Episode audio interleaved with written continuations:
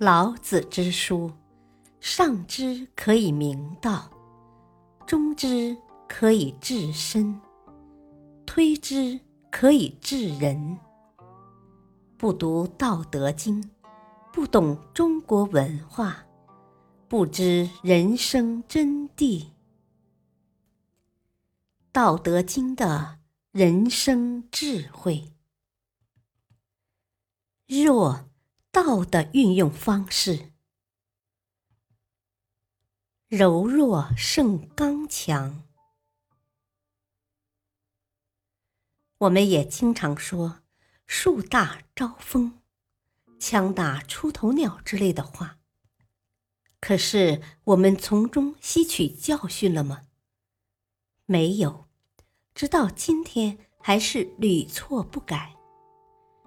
老子在《道德经》第四十二章说：“强梁者不得其死。”意思是很刚暴的人，最后是不得善终的。为什么呢？因为一定有人比你更刚暴。我们总说“天外有天，人外有人”，就是这个道理。你说你最强。那是因为你不知道还有比你更强的人。你武功天下第一，那些不服气的人肯定会纷纷来找你过招，迟早会有人把你打趴下。老子在《道德经》第五十章讲得非常清楚：“四无所投其脚，虎无所措其爪。”兵无所容其刃。四就是犀牛，犀牛很凶，它凭什么凶？凭借头上的角。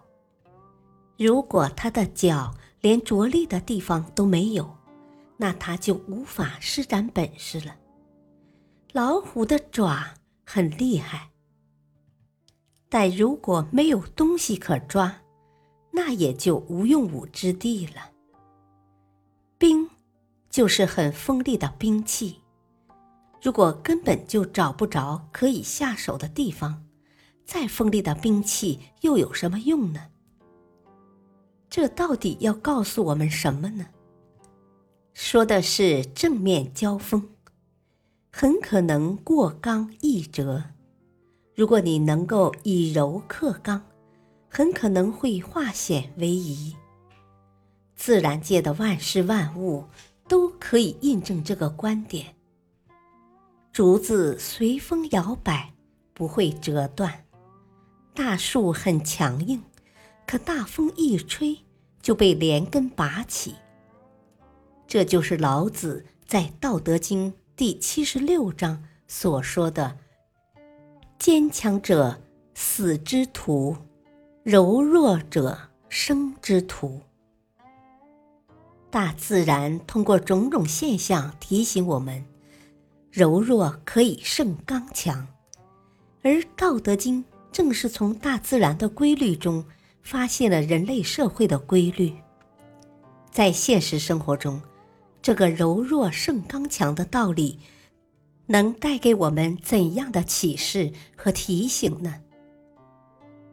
刚踏入社会的年轻人喜欢锋芒毕露。这是要吃大亏的。凡是认为无论什么事情自己都比别人高一筹的年轻人，最后都可能出洋相，都可能吃亏。但是现在的年轻人耐不住寂寞，本来就弱，偏要表现得很刚强；本来很嫩，偏要表现得很老道；本来资历很浅。没有经验，偏要不服输，这完全违反了老子所讲的道。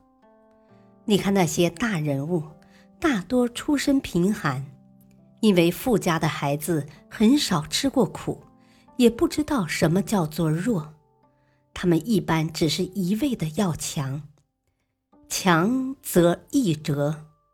这种人踏入社会，往往受到的挫折。会比较多。老子在《道德经》第二十二章说：“曲则全，枉则直，洼则盈，敝则新，少则得，多则惑。”曲就是委屈，委屈反而容易保全。所以我们常常讲一句话：“委曲求全。”枉就是弯曲，直就是伸直。会弯曲的人才会伸直。大丈夫能屈能伸，就是这个道理。如果一个人总是站得笔直，最后肯定会受打压。一个人身段要软。这样才有弹性，才能够做一个正直的人。洼是低矮的地方，洼则盈。只要你低下，就可以得到很多好处。你看，一个虚怀若谷的人，总是说自己不懂，请多多指教，这样才能学到更多的东西。江海不捐细流。故能成七大，就是因为他能够屈身处下，所以才能够成就自己的伟大。敝则新，破旧以后，它就变成新的，就像衣服破的实在不能再穿了，那就得再买一件新的，这样没人说你浪费，你自己也会觉得心安理得。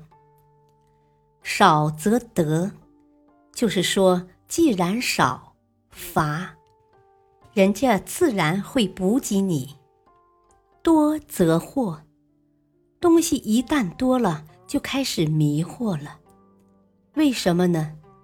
假设你有一百套西装，出门的时候很可能不知道要穿哪一套。为什么学校要求学生穿校服？就是希望学生不要在穿衣上浪费精力，否则早上眼睛一睁，就开始想穿什么衣服好，那就不用去上课了。曲、枉、洼、敝都是弱的一面，而全、直、盈、新都是强的一面。所以老子说。柔弱胜刚强。感谢收听，下期播讲家庭中的弱。敬请收听，再会。